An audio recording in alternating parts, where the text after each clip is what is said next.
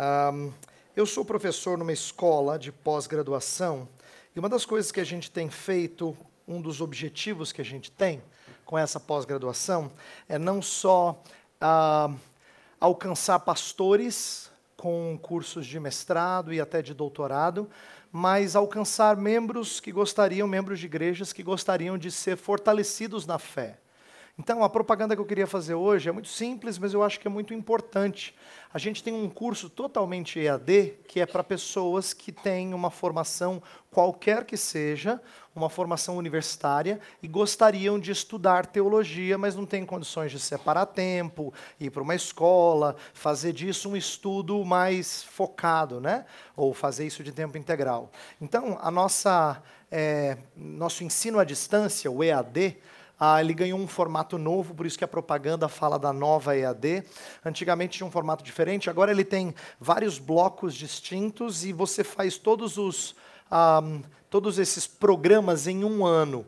É, você pode começar a qualquer época do ano, mas é interessante começar no início por causa da proposta. Então, por exemplo, eu faço parte de um dos programas em que eu dou aula sobre teologia sistemática e a gente aprende um pouco sobre a doutrina cristã ah, no decorrer de oito cursos ao longo de um ano. Ah, e existem outros programas, existe teologia bíblica, então para entender melhor partes da escritura. Existe um recém-lançado agora que vai começar sobre missões. Então tem tudo a ver com o nosso tema essa semana. Então é muito legal você dar uma checada no site e procurar uh, ver se te interessa. Eu gostaria de ver mais membros desejosos de estudar o que é possível estudar e se prepararem para equipar melhor os santos. Tá? Então, essa propaganda não é um, só para é, é, captar alunos nesse sentido mercadológico da palavra, mas é porque hoje eu vou falar sobre a importância de nós treinarmos outros. Muita gente se sente incapaz de fazê-lo. Bem, existem ferramentas. E eu queria falar do EAD lá da nossa escola, do Centro de Pós-Graduação Andrew Jumper, para possibilitar você a ser melhor preparado, tá bom? É um curso acessível, é um curso que não demanda muito tempo de estudo, mas ele não é levinho, é levado a sério. Tem pastores fazendo esse curso EAD, mostrando que eles até eles querem reciclar e fortalecer na fé. Os cursos são ah, bem montadinhos, eu acho que você é, aproveitaria, tá bom? O único pré-requisito é que você tenha curso universitário, porque nossa escola não é uma escola que oferece curso de bacharelado, ela é uma, uma escola que oferece cursos de pós-graduação. Então, você não precisa ter teologia, qualquer curso universitário você está apto a fazer esse, esse curso EAD, tá bom? Essa é a minha propaganda. Momento plim-plim para os mais antigos. Os mais novos não sabem o que é isso. Agora vamos para a parte que interessa, não é? Vamos para o nosso estudo da palavra de Deus. Vou pedir para você de novo abrir a sua Bíblia, nós vamos ler novamente o texto da grande comissão.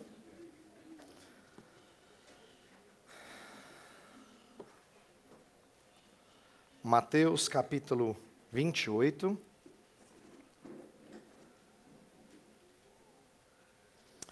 A partir do versículo 18 até o 20 diz assim: Jesus, aproximando-se, falou-lhes, dizendo: Toda autoridade me foi dada no céu e na terra. Ide, portanto, fazei discípulos de todas as nações, batizando-os em nome do Pai, do Filho e do Espírito Santo, ensinando-os a guardar todas as coisas que vos tenho ordenado. E eis que estou convosco todos os dias, até a consumação do século. Bem, na primeira parte do nosso estudo, nós falamos sobre a frase de Jesus no verso 18: Toda autoridade me foi dada no céu e na terra. Isso foi antes de ontem, não é?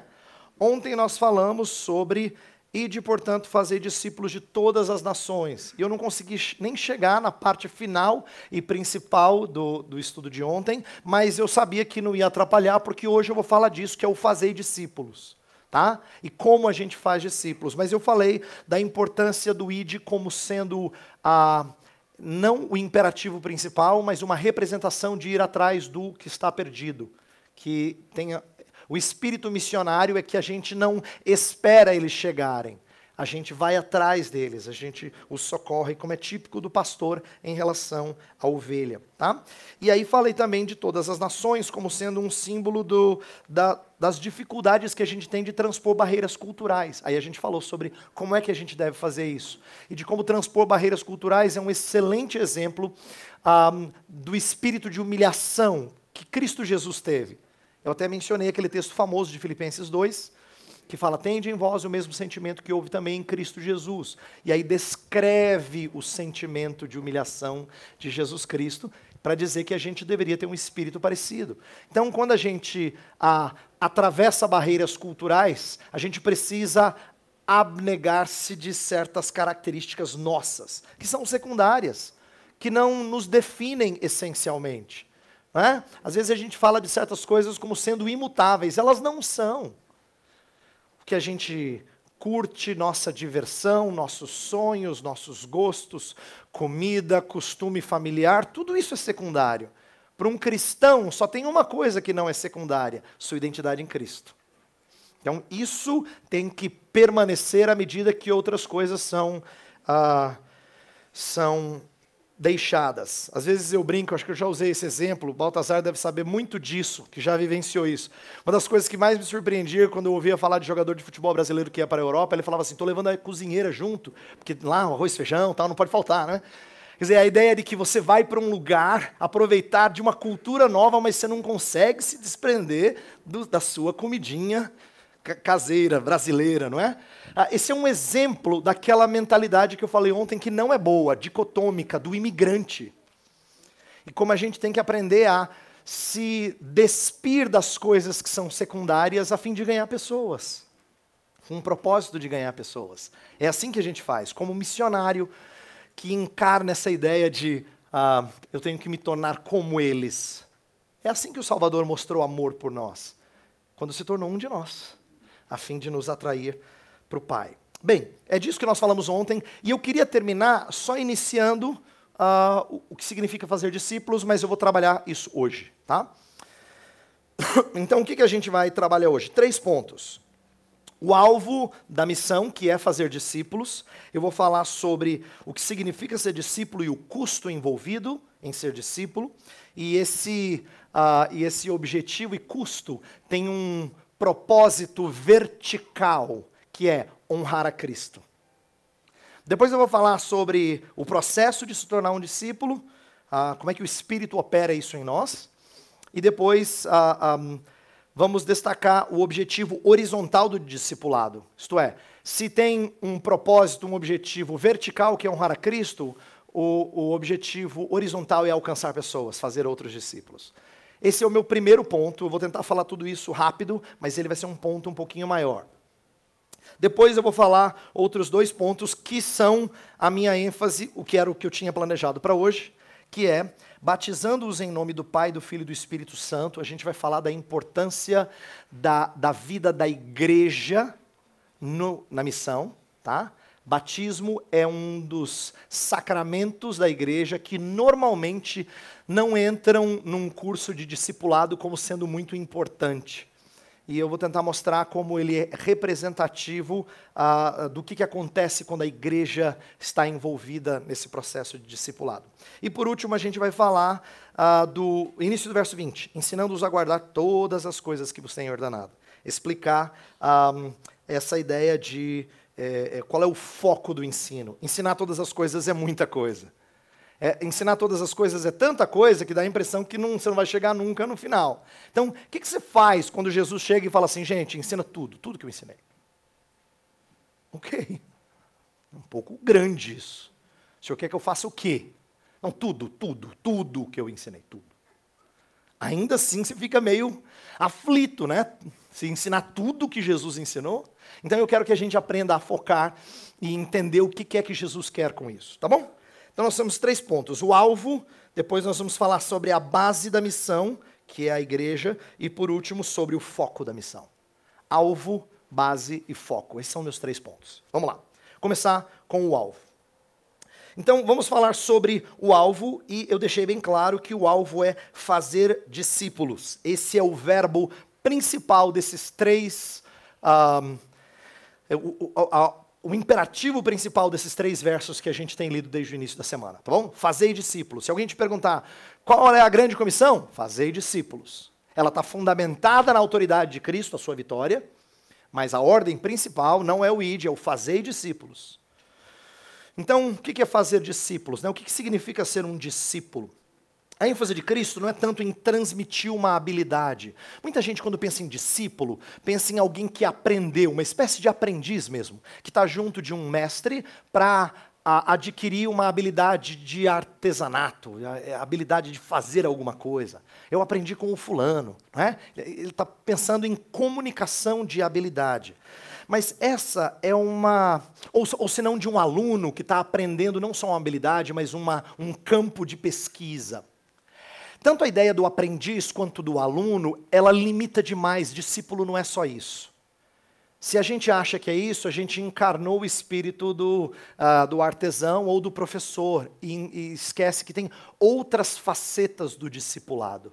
Tá? Então, o discipulado tem mais a ver com. Uh, é, primeiro, ser convocado por Jesus. Isso é uma coisa interessante. Um dos autores que eu lia falava assim que na cultura rabínica judaica, você escolhia o seu mestre. Ah, Jesus Cristo fez diferente. Ele chamou os seus discípulos.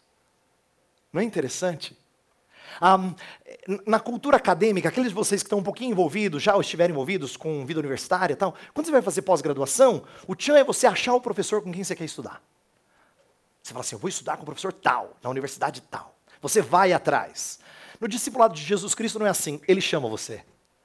Você é feito discípulo dele. A primeira coisa a, gente aprender é que discípulo não é algo que você que começa em você, começa nele. Ele é que te convoca. Ele é que te chama. Aí você já é discípulo, agora você vai aprender junto do mestre.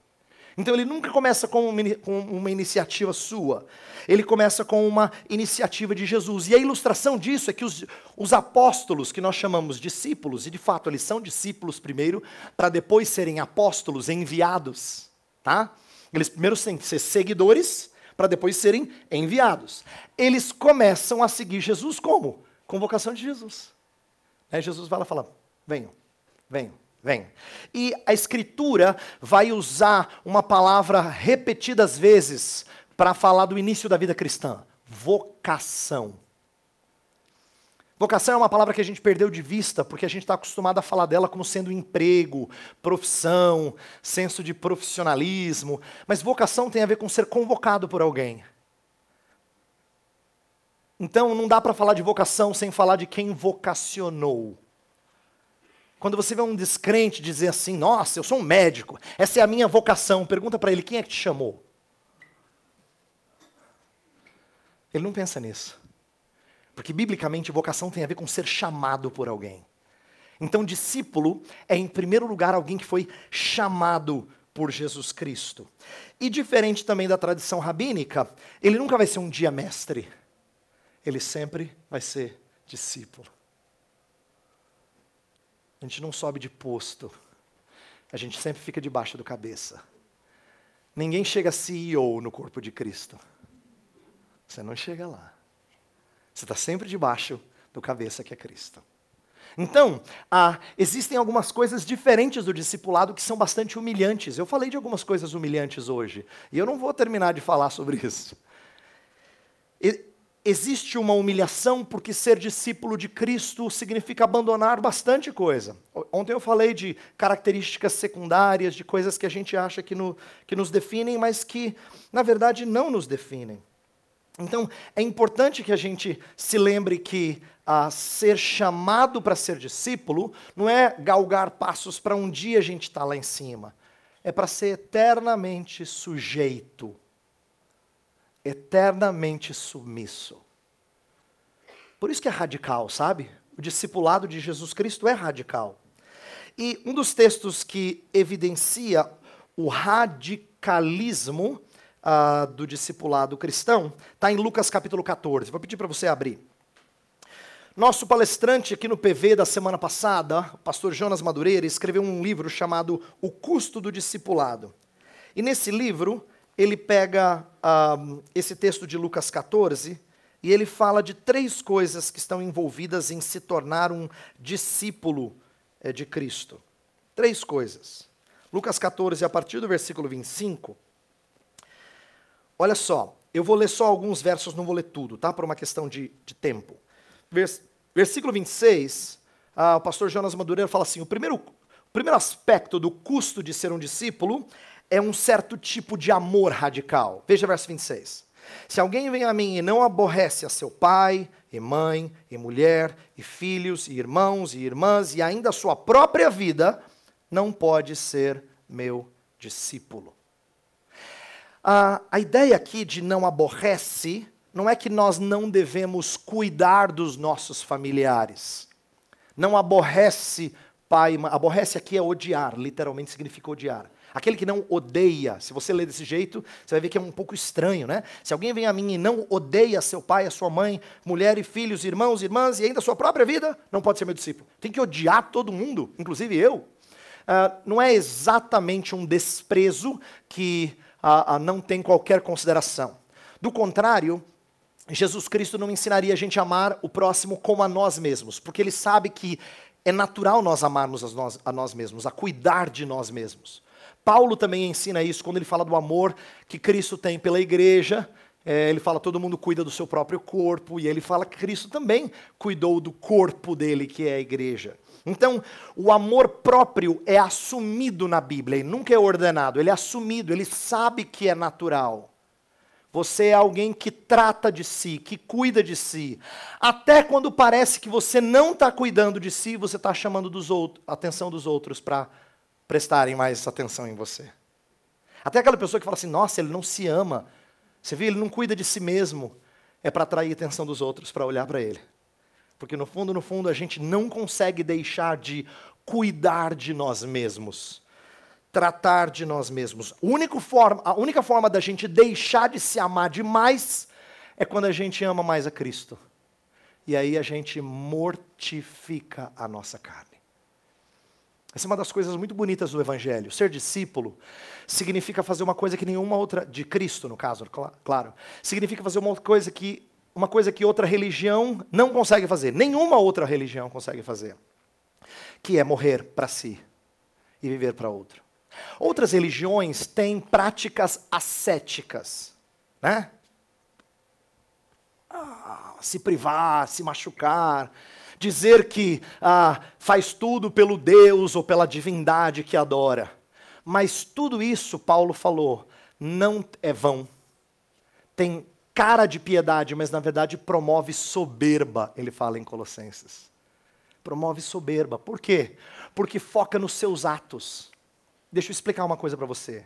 A beleza do evangelho é que mortificação não é algo feito por você, é outro que te mata para viver para Cristo. Você não consegue morrer para si. Você não consegue morrer para si.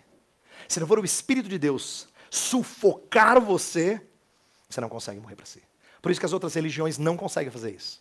Nenhuma, por mais rigorosa que seja, não consegue deixar de se amar. Ela só infla o amor próprio. Então, quando Jesus está ensinando aqui sobre aborrecer pai e mãe, significa ordenar nossos amores. Isso tem que ser subordinado ao amor por Cristo. Todas essas coisas têm que descer para que o amor por Cristo suba. Essa é a ideia. Se você não ama desse jeito, você não pode ser meu discípulo. Olha que radicalidade de amor em que todas as coisas, todos os queridos ao nosso, ao nosso redor. Veja que Jesus não citou gente desinteressante ou não importante. Ele citou gente próxima e fechou com a pessoa mais próxima de você. Você.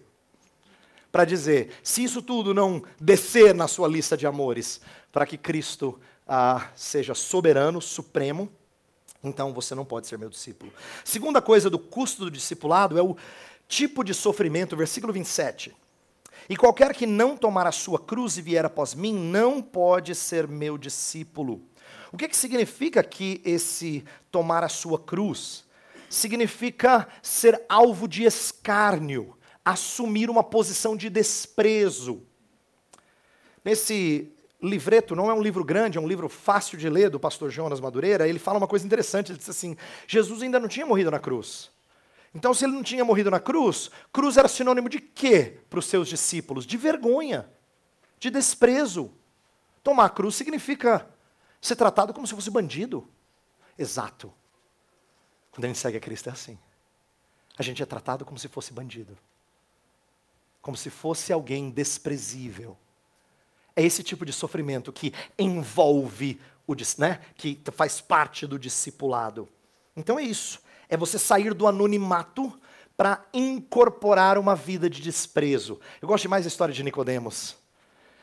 Porque a história de Nicodemos, ela é a gente está mais acostumado a lembrar do capítulo 3, da conversa de Nicodemos com Jesus sobre nascer de novo, voltar, como é que pode um homem voltar para a barriga da sua mãe, tal, tal. Mas a gente se esquece que o apóstolo João é o único que trata de Nicodemos e ele pincela Nicodemos ao longo do seu evangelho. No capítulo 3, Nicodemos procura Jesus à noite. E o final do capítulo 3, perto do final, Jesus fala assim: que as, os homens amaram mais as trevas do que a luz. Olha a pancada, Nicodemos porque eles preferem as trevas, porque as trevas escondem as suas obras más. As, a luz, ela mostra a sujeira, as obras más. Então Nicodemos estava buscando a Jesus de noite. No capítulo 7, ele ousa defender Jesus no sinédrio. É sufocado, mas é a primeira vez que ele abre a boca. E no capítulo 19, quando Jesus Cristo foi morto, ele resolve, junto com outros, sepultar a Jesus. É o momento que ele assume a identidade de um discípulo de Cristo. Quando Jesus estava no ápice da sua vergonha aos olhos dos homens, ele diz: Esse é o meu Senhor. Então João mostra o que, que significa na vida de um Nicodemos sair das trevas para a luz. Sair do anonimato e abraçar o custo do discipulado, de identificar-se com aquele que sofreu.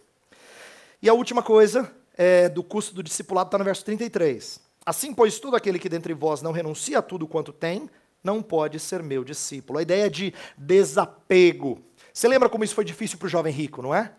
Jesus falou para ele: Ó, oh, então é simples, falta uma coisa só, vai, vende tudo que tem, dá aos pobres, depois vem e segue-me. E ele sai triste. Aí você fala: puxa, riqueza é difícil. Não, não é a riqueza que é o problema, o problema é o amor ao dinheiro. Essa é a raiz de todos os males. Paulo vai explicar isso é, é, o coração colocado lá, não houve desapego. E porque não houve desapego, então não dá para ser discípulo de Cristo. Agora, essas coisas todas são importantes para a gente entender que fazer discípulos significa ir contra a cultura predominante, ir contra a, a, o, que, o que é visto como nobre.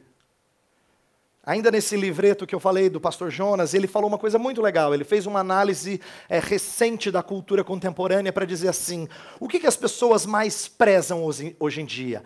Autenticidade. Quando a gente está falando de identidade, o que, que é mais importante? Ser autêntico. Sou autêntico. E ele fala que, na verdade, o autêntico não é sincero, porque o autêntico sempre imita alguém, só que ele não diz quem ele imita. Ele esconde as fontes. Porque no fundo, no fundo, o que está acontecendo é que a, o, o, o, o autêntico, ele quer se identificar com algo que traz apreço de alguém. Talvez você diga assim, ah, pastor, mas tem pessoas que parece que não ligam para nada. Eles não querem ser aprovados por ninguém. Não é verdade. A gente não sobrevive se a gente não tiver tribos. Se a gente não tiver uma tribo com a qual a gente se identifica. É por isso que o homem que parece que não zela pela família, ele vai para o bar porque lá ele pertence. Entendeu? É por isso que o jovem, que parece que não se dá com todo mundo, revoltado na escola, na família e tal, tem a turma dele, os amigos dele. Porque a gente não consegue sobreviver sem que a gente se encaixe em alguma tribo. E isso faz com que a gente imite pessoas. Só que ser autêntico é dizer: não imito ninguém, não tenho receio do que ninguém pensa de mim. Mentira. Mentira. Então o pastor Jonas fala assim da beleza que é o cristianismo ensinar-nos o autossacrifício. É contracultural, eu sei disso. Mas veja só, a beleza de ser um cristão não é que os outros admirem por você sem quem ser quem você é. Hoje em dia é isso que as pessoas admiram. Dizer, puxa, eu admiro você pela pessoa que você é. Não, não, não, não, não deseje isso. Isso é péssimo. Que você seja admirado por quem você imita. Muito legal se alguém te admira. Eu te admiro porque você é um imitador de Cristo.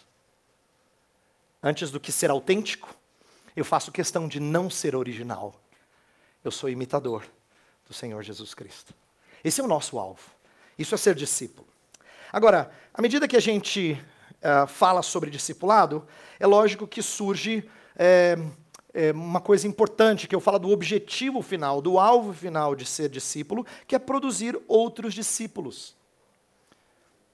Um, Valentim mencionou aqui o desafio de você ler, é, é, decorar 1 Tessalonicenses, e eu estava revisando aqui minhas anotações, e 1 Tessalonicenses tem uma passagem linda sobre como a fé dos de Tessalônica tinha sido comunicada em regiões vizinhas. A ideia é: eu sou muito grato a Deus, porque vocês fazem outros discípulos, porque a fé de vocês tem gerado uh, impacto na vida de outras pessoas. Porque o alvo final do discipulado é isso. Você não treina alguém para ele ficar bem treinado. Você treina alguém para ele treinar outros. Você equipa uma pessoa para que ela seja um, importante na vida de outros. E aqui que eu quero que você compreenda como vida cristã só vai de fato mostrar crescimento na sua vida quando você serve outros rumo ao alvo que é ser imitador de Cristo. Agora, que fique bem claro, o que eu estou dizendo não é que todo mundo tem que ser mestre da Bíblia. Não é isso. Nós temos nossos dons. Eu reconheço que alguns de vocês têm mais dificuldade do que outros para ensinar a Bíblia na sua riqueza. Mas não é isso que eu estou dizendo que é ordem divina. É que tudo que nós fazemos em prol de outros tem que ser para tornar essa pessoa discípula de Cristo. Nosso serviço, todo e qualquer serviço, tem que ser para tornar outros discípulos de Cristo. Ah, agora, claro, isso não acontece assim da noite para o dia. Inclusive, quero ir contra a ideia muito comum de vários de vocês de que discipulado é um curso que você faz 13 semanas, aí o cara terminou, ele é discípulo. Não funciona assim. Discipulado é mais parecido com paternidade. Tem processo, tem desenvolvimento, leva tempo tá? É alguma coisa que é feito gradativamente. Você desenvolve coisas distintas num discípulo de Cristo. Você desenvolve caráter, você não ensina caráter em 13 semanas. Tá? Isso leva tempo. Você tem que martelar. Vocês que têm filhos ainda em fase de desenvolvimento, que ainda não se tornarem adu tornaram adultos, isso está muito vívido. Quantas vezes você já não repetiu um mesmo princípio? Não dá para contar, né? o mesmo princípio. Não estou falando de alguns, estou falando o mesmo. O que, que a mamãe já falou para você? O que, que o papai repete toda vez para você? É? Porque discipulado não acontece em 13 semanas, gente. Discipulado é parecido com paternidade, é um processo longo. É um processo de ensinar caráter, é um processo de inculcar crenças. Eu sou o Senhor, teu Deus, né? Não há outro Deus além de mim.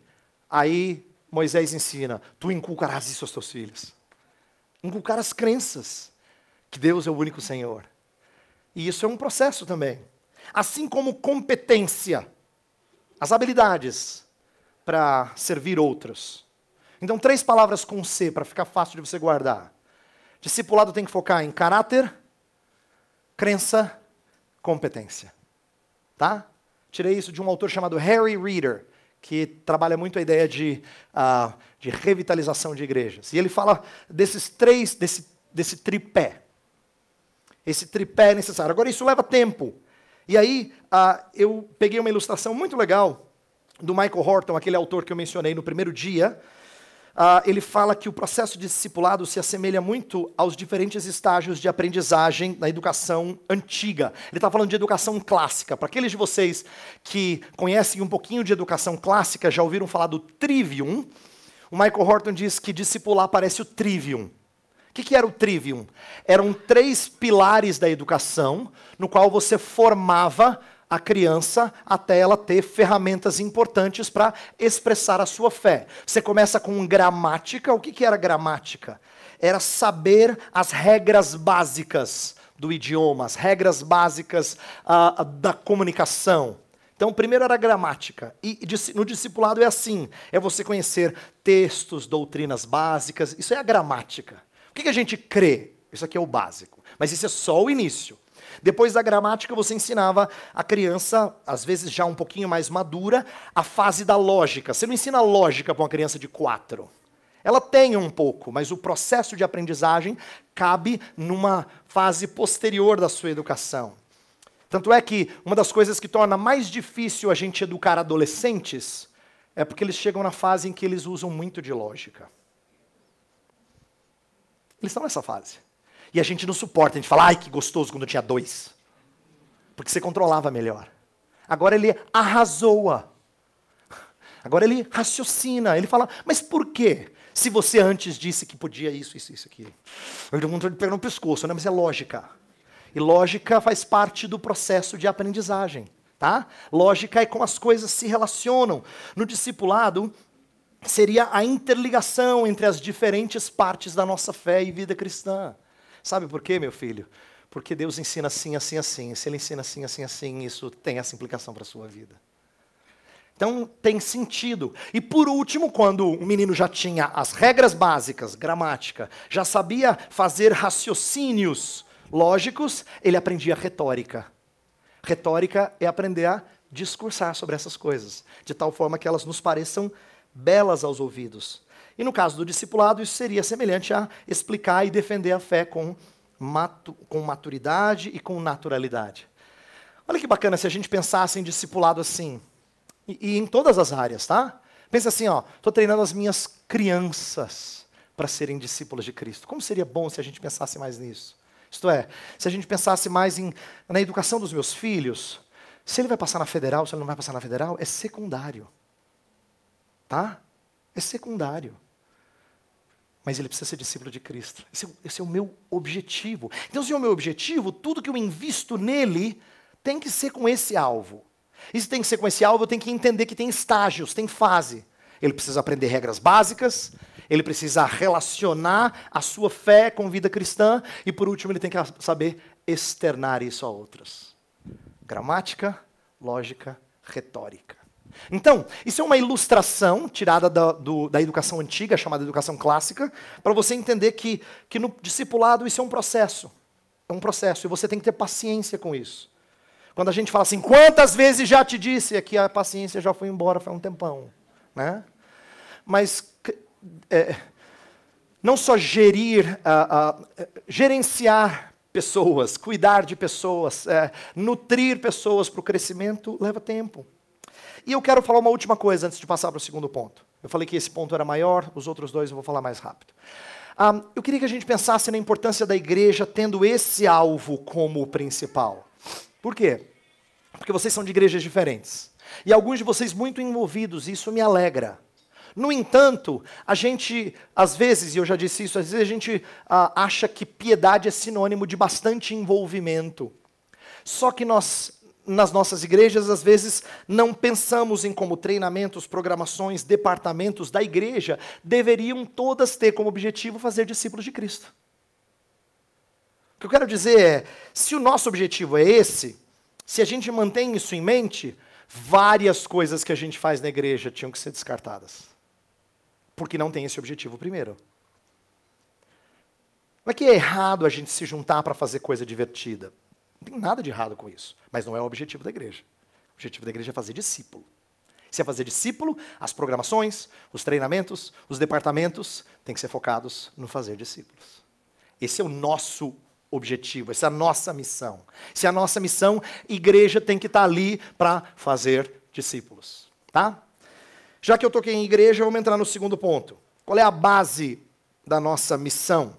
Eu quero falar sobre a importância de nós fazermos missão através da igreja instituída, através da igreja como instituição, tá? Um, por quê? Alguns de nós que amam missões, e graças a Deus por isso, amam evangelização, às vezes gostam de fazer carreira solo. mas isso não é recomendável na igreja de Cristo. É bom que a gente entenda que a gente faz parte de um corpo. E se o objetivo é trazer pessoas para fazerem parte do corpo, se você não aprende a necessidade do corpo visível fazer parte dessa missão, você ainda não entendeu sobre missões. Tá? Evangelização não é aquela paixão no seu coração que você vai fazer, quero os irmãos da sua igreja é, se envolvam ou não, fazer a minha parte, vou trazer todo mundo para Jesus. Carreira solo, né? Não. A gente precisa entender a importância que Jesus Cristo dá a, e os apóstolos vão ensinar isso, do nosso ajuntamento, do estar juntos e de, através do coletivo, haver missões. Tá? Então, isso é muito importante em dias nos quais as pessoas têm desprezado mais e mais a instituição. Eu não estou falando, eu imagino que a grande maioria de vocês pertence a uma igreja, frequenta, não estou dizendo que você não, você não se importa. Mas nosso tempo tem crescido a aversão ou desprezo, a falta de honra para com a instituição. Vou dar um exemplo. Tem se tornado mais e mais comum nas, nas igrejas evangélicas brasileiras apreciar um pregador da internet e ter um certo desprezo para com um pregador local. Ainda mais se você faz parte de uma igreja que não é assim, uma igreja que bomba, que é muito popular. Isso é muito comum ao redor do Brasil. Tá? É um fenômeno, inclusive é um fenômeno esquisito. Por quê? Presta atenção. Porque as pessoas são capazes de gostar daquele pregador e da fé que ele prega, embora seja diferente da que ele ouve no púlpito, mas ele fica na igreja dele. Olha que coisa esquisita uma desconexão entre o que se ouve e a instituição. Isso é um fenômeno típico do nosso tempo. O que, que isso aponta? Várias coisas, mas eu vou focar em uma delas. Um certo desprezo pela instituição. Muita gente já não acredita que ela é capaz de fazer as coisas. Trabalho bom mesmo é o para eclesiástico. Muita gente pensa assim. Por quê? Porque acha que para eclesiástico é alternativa ao invés de entender que para eclesiástico significa que anda ao lado da igreja, que é mera apoiadora da igreja. É um trabalho, é um braço que só quer servir, porque o foco principal é fazer missões através da igreja. Essa é a base do trabalho missionário. Inclusive, há duas coisas, duas, dois verbos aqui, dois particípios que eu falei que são traduzidos como uh, verbos no gerúndio em português, não é? é que apontam para isso batizando-os em nome do Pai, do Filho e do Espírito Santo e ensinando-os a guardar todas as coisas que eu vos tenho dito. Olha só, rito de iniciação e a continuidade, a sequência do discipulado. O começo e a continuidade. Isso aqui é uma representação singela, mas importante da igreja, tá? Da importância da igreja. Então eu quero ah, reforçar isso e falar uma coisinha de ah, batismo e, e sobre vida da igreja, para então ir para a última parte, que é o ensinando todas as coisas. Mas vamos focar nisso aqui, porque essa é uma das partes mais, ao meu ver, mais novas e diferentes do que a gente está acostumado. Para a maioria de vocês, de nós, e eu me incluo nisso, para a maioria de nós, batismo tem a ver com o nosso compromisso com Jesus. Está preparado para ser batizado? Jesus na veia? Então vamos lá. Está pronto? Está pronto? Está pronto? tem certeza da sua salvação. Se morresse agora, você iria para o céu e tal. É ênfase no meu compromisso com Jesus Cristo. Então está pronto para o batismo? Vamos lá. Quando na verdade nós perdemos de vista que batismo na teologia protestante é meio de graça. Não é o que eu faço para mostrar para Jesus que eu amo, é o que ele faz para me inserir na comunidade dele a gente inverteu o sentido de batismo. A gente acha que batismo tem a ver com dizer para Jesus assim: ó, tô pronto, hein? Posso te seguir agora. Não é isso. Batismo na teologia protestante sempre foi um meio de graça, um caminho pelo qual Deus lava você, seu sujo, e coloca você na comunidade dos santos, dos puros. O batismo é isso. É Deus dizendo para você que Ele te insere no corpo. Não é você dizendo quão comprometido você é. Até porque muitos que já foram batizados naufragam nesse compromisso de tempo em tempo. Não é? Naufragam nesse compromisso. Então, é importante que a gente resgate essa ideia de graça comunicada pelo Deus triuno. Por isso que Jesus Cristo fala, batizando-os em nome do Pai, do Filho e do Espírito Santo. Por que mencionar a fórmula batismal? Porque quem insere no corpo é o Deus triuno. Não tem a ver com o meu compromisso, tem a ver com ele me inserir. Obra do Pai, obra do Filho, obra do Espírito feito na eternidade, feito na história da humanidade, feito na minha vida pessoal. É Ele que me insere na comunidade, é Ele que me inclui no corpo. Por isso a gente tem que resgatar isso. A igreja, ela, ela tem a incumbência, ela foi autorizada a batizar e falar de perdão de pecados, porque Deus triuno faz isso. Porque o Deus triuno restaura, porque o Deus triuno perdoa e inclui na comunidade da aliança. Então, eu queria primeiro falar da importância da gente entender isso. Jesus não está inserindo essas palavras à toa. Ele não está só criando uma formulazinha na hora de você batizar para você dizer em nome do Pai, do Filho do Espírito Santo. Amém. Né? Não é isso. Ele está dizendo que quem faz isso, quem te limpa e te traz de ser. É, servo de Satanás para ser discípulo de Cristo é o Deus triuno. Isso é lindo. Então, batismo, da próxima vez que você presenciar batismo na sua igreja, não pense que batismo tem a ver com a, o seu compromisso. Embora isso seja um pré-requisito e colocado como importante em muitos contextos, nós não vamos falar mais sobre isso. O que eu quero que você entenda é: existe uma um esquecimento de que batismo é um meio de graça, é Deus inserindo na sua comunidade. É Deus dizendo que vai tratá-lo com graça. Bem, sobre igreja, algumas palavras que eu quero tirar desse livro aqui. Ó. Eu falei com a Giga que eu ia recomendar e ela falou que ia procurar depois para ver se tem. Ah, e ela já está dizendo assim, não tem. A Trelice e a Videira é um livro muito interessante que a, a editora Fiel lançou. Você pode procurar depois chama A Treliça e a Videira, tá? Sobre a importância de fazer discipulado na vida da igreja, e ele, os dois autores são australianos, eles confrontam uma mentalidade de igreja que não é muito saudável. E por isso precisa ser confrontada mesmo. Eles falam assim, ó, a igreja, por natureza, sempre tende ao institucionalismo. Isso não demora muito tempo para a igreja que antes começou na casa, e bem informal, e a gente é, cultuava o Senhor e, e, e tinha tempo juntos, depois começa a ter ordem.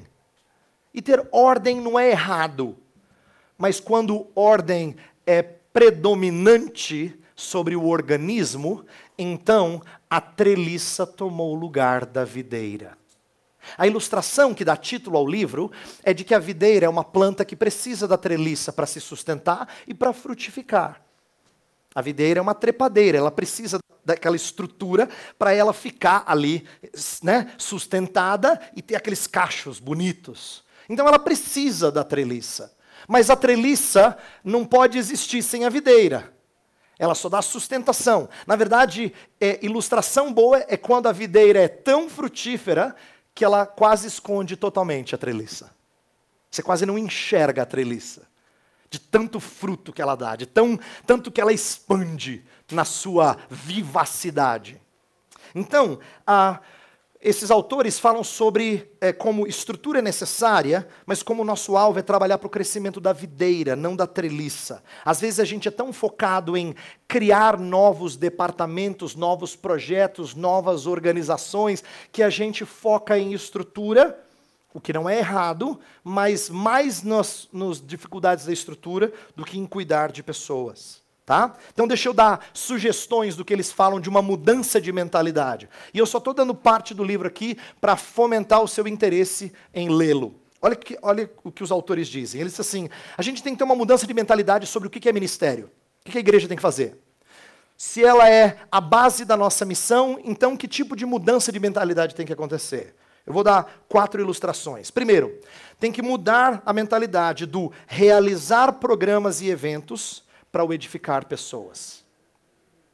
Presta atenção em como a gente facilmente foca no realizar programas e eventos. Quando uma igreja não vai bem, quando uma igreja sente que está patinando, que não cresce numericamente, via de regra, ela pensa em o que ela tem que fazer para a coisa, né, dar aquela guinada, para dar aquela decolada. Vamos fazer uma conferência. Pronto. a, a, cabeça da gente funciona assim. Normalmente a gente pensa em eventos, a gente pensa em ah, ah, programas. Não, não, já sei, a gente vai começar grupos pequenos, a gente vai dividir assim, pá, pá. E veja, essas coisas não estão erradas. Só que a gente pensa principalmente em estruturas antes do que em pessoas. Tanto é que tem pessoas que são capazes de pensar em plantação de igreja como comprar um local, construir um salão, botar um pastor e falar, agora enche. Ele pensa em estrutura primeiro, antes do que em pessoa. Você está de brincadeira comigo. É verdade, tem pastor que planta igreja assim. Quando, na verdade, as estruturas deviam vir porque a planta não para de crescer. Entendeu? Quando tem gente a dar com rodo, você fala assim, nossa, agora tem que pensar em estrutura aí. Não dá mais. Aí você constrói uma estruturazinha, treliçazinha. Aí ela cresce demais. Agora vou aumentar a treliçazinha. A gente tinha que pensar assim, porque o objetivo da igreja é cuidar da planta, do organismo. Então, a primeira mudança de mentalidade é do realizar programas e eventos para edificar pessoas. A gente cuida de gente. Se não tem estrutura, se não é bonito, se o prédio não está aquelas coisas, isso é secundário. Não é que não é importante, é secundário. A gente cuida de pessoas. Segunda mudança de mentalidade é do preencher lacunas para o treinar obreiros. Isto é, mudar de, de preocupar em preencher lacuna para o treinar obreiro. Se você é de igrejas que têm assim organizações específicas, não é? Ah, pode ser um grupo de mulheres, um grupo de homens, ah, um grupo de casais, um trabalho X, Y, Z e tal. Você sempre está preocupado em quem é que vai liderar, não é? E em alguns casos é um parto conseguir quem top. Um parto. Né? No final do ano, assim, vai mudar a diretoria. Mas, nossa, mas uma disputa para fugir. Mas uma briga, assim, né, homérica. É difícil conseguir gente, não é? Por quê? A gente está focado em preencher lacuna. O nosso foco principal é. Pre... Tanto é que a gente comete um erro. Digamos que a sua igreja, bem estruturadinha, eu vou falar agora da sua igreja, que aparentemente está. Né? Boa pra caramba. Tem lá os departamentos, tem cuida disso, tem cuida daquilo. Aí chega uma pessoa nova e fala assim: então, pastor, uma benção sua igreja, gostei demais, acho que vou ficar por aqui. Olha, estou à disposição, se eu puder servir. Fala, claro, vou pensar em alguma coisa. Aí você começa a pensar na estrutura. E se está tudo preenchido, quando abrir a vaga, você abre. Você chama a pessoa, senão você não encaixa. Por quê? A gente está pensando em preencher lacuna antes do que em treinar obreiros. Presta atenção. Se o objetivo, se o alvo da igreja é fazer discípulos, sempre tem trabalho, nunca as lacunas estão preenchidas. Porque treinar gente. E gente sempre está em necessidade. Sempre tem gente para ser treinada. Sempre tem gente para. Ah, mas eu não sei fazer isso, pastor. Ok, então agora você vai entrar num grupo de treinamento para depois você cuidar de pessoas. Se a gente pensasse assim, nunca faltava trabalho, todo mundo estava envolvido. Mas a gente pensa em estruturas primeiro. E eu repito, eu não estou maculando estrutura para você achar que ela não pode existir. Estou dizendo que ela é subordinada ao crescimento do organismo. Terceira mudança de mentalidade. Do engajar-se em administração para o engajar-se em ministério. Frequentemente a gente está é, preocupado em se envolver em coisas, em funcionamento. Quem é que cuida do departamento X? Quem é que cuida daquilo? Quem é que cuida daquilo? Você está fazendo administração, o pastor virou CEO, né? Ele, ele é o businessman, ele é o cara que. Quando na verdade o nosso único objetivo é servir pessoas e mostrar nosso amor por elas servindo-as. Dentro de estrutura, fora de estrutura, mas servi-las. E, e, esse é um bom, um bom princípio para a gente, por exemplo, confrontar pessoas que acham que não são valorizadas porque não conseguiram cargo na igreja. Não é? Mas quem disse que ela não pode servir? Claro que ela pode servir. Mas ela não conseguiu o cargo, ela acha que você não se importa com ela. Porque ela está pensando em estrutura. Ela não pensa em ministério, ela está pensando em administração. Quarta e última, mudança de mentalidade: do buscar o crescimento da igreja para o desejar o crescimento do evangelho. Esses autores dizem assim que você não tem que focar em quanto, quantas pessoas tem na igreja, mas quanto o evangelho tem crescido na vida das pessoas. Como o evangelho tem brotado na vida delas e frutificado na vida delas. Por quê? Porque se frutificar na vida delas, certamente vai respingar em outros e o crescimento numérico vai acontecer. Mas se você falar para mim assim, ó, trabalho de mocidade na igreja está uma benção, pastor. 110 jovens no último sábado. Ó. Você não está dizendo muita coisa. Porque se esses 110 jovens não são firmes na fé, não tem crescimento do evangelho. Você tem número. Tá? Você tem número. Teatro faz isso também. Entendeu? Agora, quão fortes na fé, quanto eles estão crescendo no Evangelho. Aí sim está vendo crescimento na igreja. Aí está vendo crescimento na igreja. Então é uma mudança de mentalidade. Perceba que quando essas coisas mudam, a missão da igreja é feita. Mas se a igreja não muda a sua mentalidade, é difícil mesmo. Eu estou falando aqui para vento. Se a igreja não passa por uma mudança de mentalidade, se você não ora para que Deus use você, use a liderança da sua igreja para ter essa mudança de mentalidade, de focar em pessoas, de treinar pessoas, de focar em ministério, em servi-las, de desejar o crescimento do evangelho na vida delas, a gente não vai fazer missão. A gente vai fazer atividades, mas não a missão. Por último, o terceiro e último ponto, versículo 20 fala assim, começa assim: ensinando-os a guardar todas as coisas que vos tenho ordenado. É bastante, eu sei. E fica difícil a gente saber o que, que é todas as coisas. Por exemplo, o apóstolo Paulo, quando teve três anos com os Efésios, fala assim ah, para os presbíteros de Éfeso. Ah, ele fala assim: Deus é testemunha de que eu não deixei de vos ensinar todo o desígnio de Deus. A ideia é de que ele tinha ensinado o pacote completo. Ah, você fala, cara.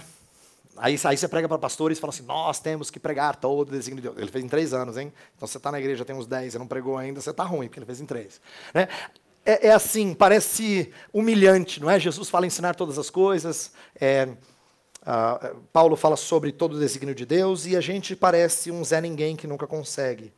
Em nossos dias, tem surgido uma tendência de falar dessa amplitude através de uma linguagem de integralidade. Evangelho integral, evangelho todo para o homem todo, e falar de envolvimento em questões sociais. Isso tem sido uma tendência muito forte em nossos dias, não é a primeira vez que isso aparece, mas tem voltado com força em nossos dias. Nessa hora, o Michael Horton, no livro que eu citei no comecinho da nossa semana, A Grande Comissão, ele faz uma distinção muito legal. Ele diz assim, olha, a gente tem que entender que, os, que o cristão tem dois deveres importantes. Ele chama de a Grande Comissão e o Grande Mandamento. A Grande Comissão, a gente está falando sobre ela, é fazer discípulos, né, é pregar o Evangelho. O Grande Mandamento é amar o próximo. Ele fala assim, o Grande Mandamento é um dever de todo cristão mas não necessariamente em todas as suas manifestações, deve estar presente na igreja instituída. Então, olha a sacada dele. Ele fala assim: não é verdade que a igreja, para ser igreja, tem que ter um orfanato. Não é verdade que igreja, para ser igreja, tem que ter um sopão. Igreja, para ser igreja, tem que ah, cuidar de necessitados em outra área, ou abrir uma escola. Não é verdade que para ser igreja tem que ter. Agora, para ser igreja, tem que pregar o evangelho e fazer discípulos. Então, o que é essencial para a igreja ser igreja? É fazer discípulos. É pregar o evangelho e ensinar as pessoas a verem o evangelho frutificar nas suas vidas. O amar o próximo é um dos efeitos do evangelho na vida dela. Pode acontecer na estrutura institucional de uma igreja, mas pode não acontecer. Isso não desmerece a igreja, contanto que os seus membros individualmente sejam envolvidos em atos de amor para com o próximo. O que eu quero que você entenda é o seguinte: não é verdade que para a gente amar o próximo, a gente tem que estar envolvido em organização oficial da igreja instituída. Você pode muito bem participar de projetos sociais que não estejam ligados à igreja, mas que é onde você demonstra amor para o próximo. Que bom, porque o seu propósito, horizontalmente falando, é mostrar amor para com o próximo. Esse é o seu objetivo. Mas não é verdade que para a igreja ser igreja, a instituição tem que criar um espaço para você amar o próximo. Você tem oportunidade para amar o próximo o tempo todo. Você pode se envolver em uma série de coisas. E você tem que lembrar que existem maneiras diferentes de amar o próximo. Se você é alguém que cuida de um certo tipo de pessoas, não pense que os outros têm que cuidar do mesmo tipo de pessoas. Eu, uma vez eu tive que ensinar uma senhora que eu até hoje admiro muito. Essa senhora, ela, ela trabalhava com ah, é, presidiárias. E ela amava esse trabalho, mas é um trabalho difícil, é lidar com gente complicada. É lidar com coisas que, que nos assustam às vezes. E ela falava comigo direto, pastor, fala com as mulheres da igreja para elas se envolverem nesse trabalho. E eu tentava, e algumas iam, aí eu falava, algumas iam, e depois deixava de ir. E ela lá, ó, não deixava esse trabalho, ela amava esse trabalho. Aí um dia eu tive que chegar para ela e falar assim, minha irmã, esse é o seu jeito de amar o próximo, mas não exija que os outros amem do mesmo jeito que você ama. Exija que eles amem, que eles sirvam, mas nossos serviços são diferentes. Todos eles têm que envolver amor ao próximo. Mas nossos serviços são diferentes. A gente ah, serve de acordo com nossas habilidades, com os nossos dons. Para você isso vem naturalmente, para outros não vem. É importante a gente aprender isso, porque senão a gente vai exigir de outras igrejas coisas que não são essenciais à igreja para ela existir, tá? Nosso foco tem que ser o evangelho, o fazer discípulos e desafiar as pessoas a pensar nas implicações disso. Então alguém pode chegar para você e falar assim, pastor, suas mensagens têm feito muito bem ao meu coração. Tenho agradecido a Deus porque Deus está falando comigo. E eu estou pensando nisso aqui, o que, você acha? Aí você vai conversar com ele. Não significa necessariamente que tem que ser um projeto da igreja. Pode ser, mas não tem que ser. E a razão de eu falar que não tem que ser é porque senão a gente sente assim, nossa, nossa igreja tem falhado. Não, se a sua igreja tem feito discípulos, ela não tem falhado. Tá? Se ela tem feito discípulos. Agora, se ela não faz discípulo, tem falhado. Ela tem que fazer discípulos. Ela tem que treinar pessoas no caminho de Jesus Cristo. E ensiná-los a servir uns aos outros e amar o próximo. De maneiras distintas. E muitas vezes fora da organização. Estou falando e estou batendo nessa tecla porque nós somos um povo muito ligado a servir só quando a igreja está por trás oficialmente. Nós somos muito ligados nisso. A gente pensa com a cabeça assim. Você fala, vou servir, é um trabalho da igreja. Se é um trabalho da igreja, eu meto a minha mão. Se não, porque a gente não pensa que amor ao próximo tem que fazer parte de todo, todo o projeto nosso em convivência com outras pessoas. Tá? Então, pense na importância de focar naquilo que faz da igreja igreja. E as implicações, a gente vai ver a multiforme graça operar de maneira diferente na vida das pessoas. Tá bom? Eu vou parar por aqui. É, eu imagino que essas coisas podem gerar perguntas e eu quero pedir um favor a vocês. Amanhã a gente tem nosso tempo de, é, de frente com o Weber, de perguntas. É amanhã, né, Marcos? Amanhã. Então, se você tiver dúvidas, escreve. De repente vai ser uma oportunidade boa de responder para vários aquilo que é uma dúvida sua, até porque sua dúvida dificilmente é particular. Dificilmente só vale para você. Nós somos gente muito parecida. As circunstâncias são peculiares suas. Mas as dúvidas que a gente tem sobre vida cristã, normalmente outras também têm. Então, se você tiver, escreva, aí você pode trazê-la amanhã, tá bom? Eu vou orar e a gente encerra.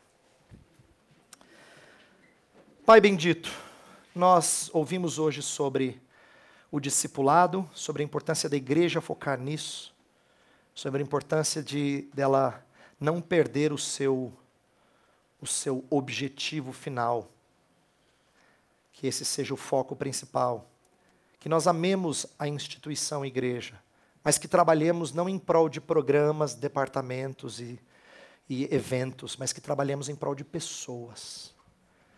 Treinando pessoas, caminhando junto de pessoas, fazendo pessoas mais parecidas com Cristo por obra do Espírito. Se é o teu Espírito que faz isso em nós, pedimos que ele acompanhe e frutifique as obras das nossas mãos faz com que nosso semear redunde em germinar e crescimento. Tem misericórdia dos meus irmãos aqui. Em especial, Senhor, quero orar pelos pastores e pelos líderes da igreja que aqui estão, presbíteros, diáconos, pessoas envolvidas em escola dominical. Promove neles uma mudança de mentalidade, se necessário for. Faze-os entender o foco principal da igreja e gastar suas vidas nessas coisas. Faz com que pais aqui presentes, Senhor, tenham como objetivo principal de suas vidas treinar filhos a serem imitadores de Jesus. Pai, pedimos que tu despertes no coração dos jovens que aqui estão um fervor por ir atrás de outros. Senhor, usa o ânimo e a empolgação que eles têm para fazerem deles pessoas dedicadas Essa é uma fase da vida em que estudar, procurar emprego e firmar-se profissionalmente chama a nossa atenção. Mas não nos permita esquecer que tudo isso tem que ser feito subordinado ao buscar pessoas para Cristo. Oramos pelo Palavra da Vida, Senhor, para que seja uma instituição dedicada a isso, em fazer outros discípulos de Jesus Cristo. Se existem programas, se existem treinamentos, se existem atividades que não têm tido esse foco, que essas coisas sejam deixadas de lado. E a ênfase seja dada em fazer discípulos de Jesus. Oramos por nossas igrejas, para que nossas igrejas também tenham programas, treinamentos e eventos, todos focados nisso. Que o nosso interesse seja esse. E falemos dessas coisas com frequência, para que a tua igreja faça missões. E ela fará naturalmente, à medida que cresce, à medida que o evangelho frutifica na vida delas. Então faz-nos gastar tempo com isso. Nós oramos em nome de Jesus. Amém.